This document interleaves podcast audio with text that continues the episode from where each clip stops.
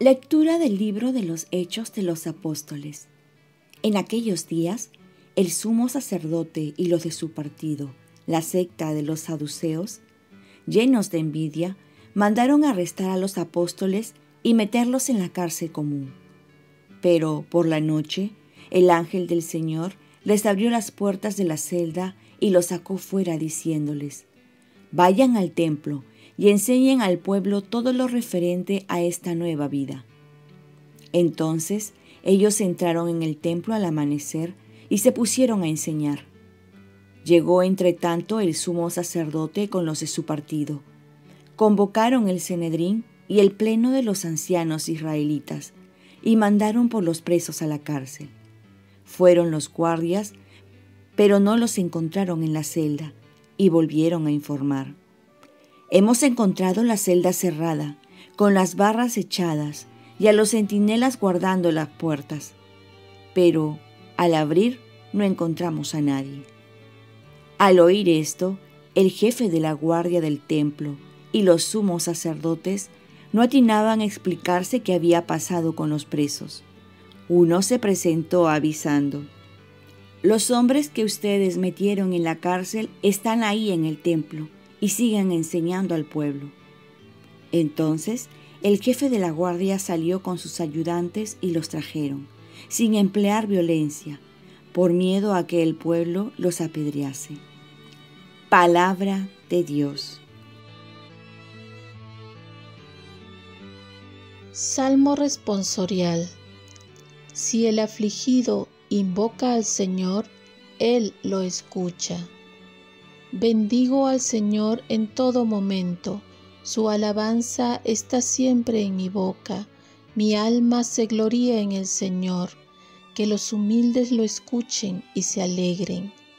Si el afligido invoca al Señor, Él lo escucha. Proclamen conmigo la grandeza del Señor, ensalcemos juntos su nombre. Yo consulté al Señor y me respondió me libró de todas mis ansias. Si el afligido invoca al Señor, Él lo escucha. Contémplenlo y quedarán radiantes, su rostro no se avergonzará. Si el afligido invoca al Señor, Él lo escucha y lo salva de sus angustias. Si el afligido invoca al Señor, Él lo escucha el ángel del Señor acampa en torno a sus fieles y los protege. Gusten y vean qué bueno es el Señor, dichoso el que se acoge a Él. Si el afligido invoca al Señor, Él lo escucha. Lectura del Santo Evangelio según San Juan. Tanto amó Dios al mundo que le entregó a su Hijo unigénito, para que todo el que cree en Él no perezca, sino que tenga vida eterna. Pues Dios no envió a su Hijo al mundo para juzgar al mundo, sino para que el mundo se salve por Él. El que cree en Él no es juzgado, pero quien no cree ya está juzgado porque no cree en el nombre del Hijo unigénito de Dios. Este es el juicio, que vino la luz al mundo y los hombres amaron más las tinieblas que la luz, porque sus obras eran malas. Pues todo el que obra mal odia la luz, y no viene a la luz para que sus obras no le acusen pero el que obra según la verdad viene a la luz para que sus obras se pongan de manifiesto, porque han sido hechas según Dios. Palabra del Señor.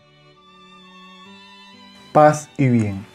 Ser luz para que se acerquen a la luz. El meollo de todas las sagradas escrituras está en esta frase. Tanto amó Dios al mundo que entregó a su Hijo único para que no perezca ninguno de los que creen en Él, sino que tengan vida eterna. Muchos han simpatizado por algún candidato en estas elecciones y hasta le han dado su voto de confianza sin conocerlo personalmente y sin que el otro tampoco los conozca.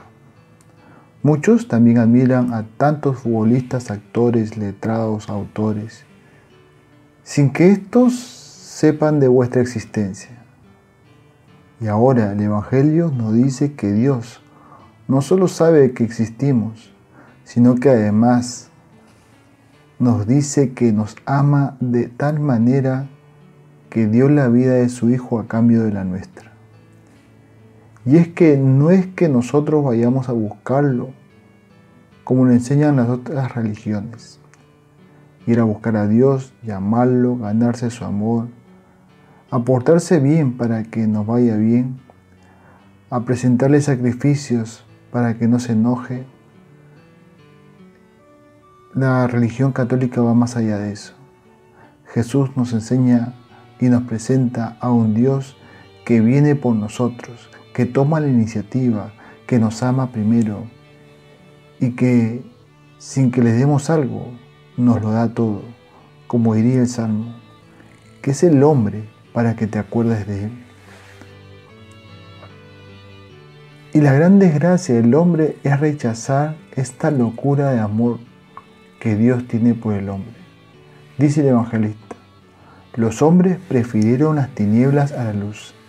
Es decir, que prefirieron vivir sin ser amados por un Dios que los quiere amar y que en este amor los quiere salvar. Continúa el Evangelio diciendo, pues todo el que obra mal detesta la luz y no se acerca a la luz. Y es que se prefiere vivir en la oscuridad porque muchos desconocen la luz o porque otros no saben que existe la luz. Otros se han acostumbrado a la oscuridad creyendo que la luz no es para ellos, que no son dignos de la luz. Por ello, gran deber de todo cristiano es ser luz para que viéndonos se acerquen a la luz y dejen la oscuridad. Presentar esta luz con nuestras vidas, palabras, acciones, pero sobre todo con esperanza en los tiempos de desesperación y con alegría en Cristo, que sabe que todo lo conduce para nuestro bien. Oremos. Virgen María, ayúdame a vivir en la luz de Cristo para ser luz para los demás ofrezcamos nuestro día. Dios Padre nuestro, yo te ofrezco toda mi jornada en unión con el corazón de tu Hijo Jesucristo, que sigue ofreciéndose a ti en la Eucaristía para la salvación del mundo. Que el Espíritu Santo sea mi guía y mi fuerza en este día, para ser testigo de tu amor.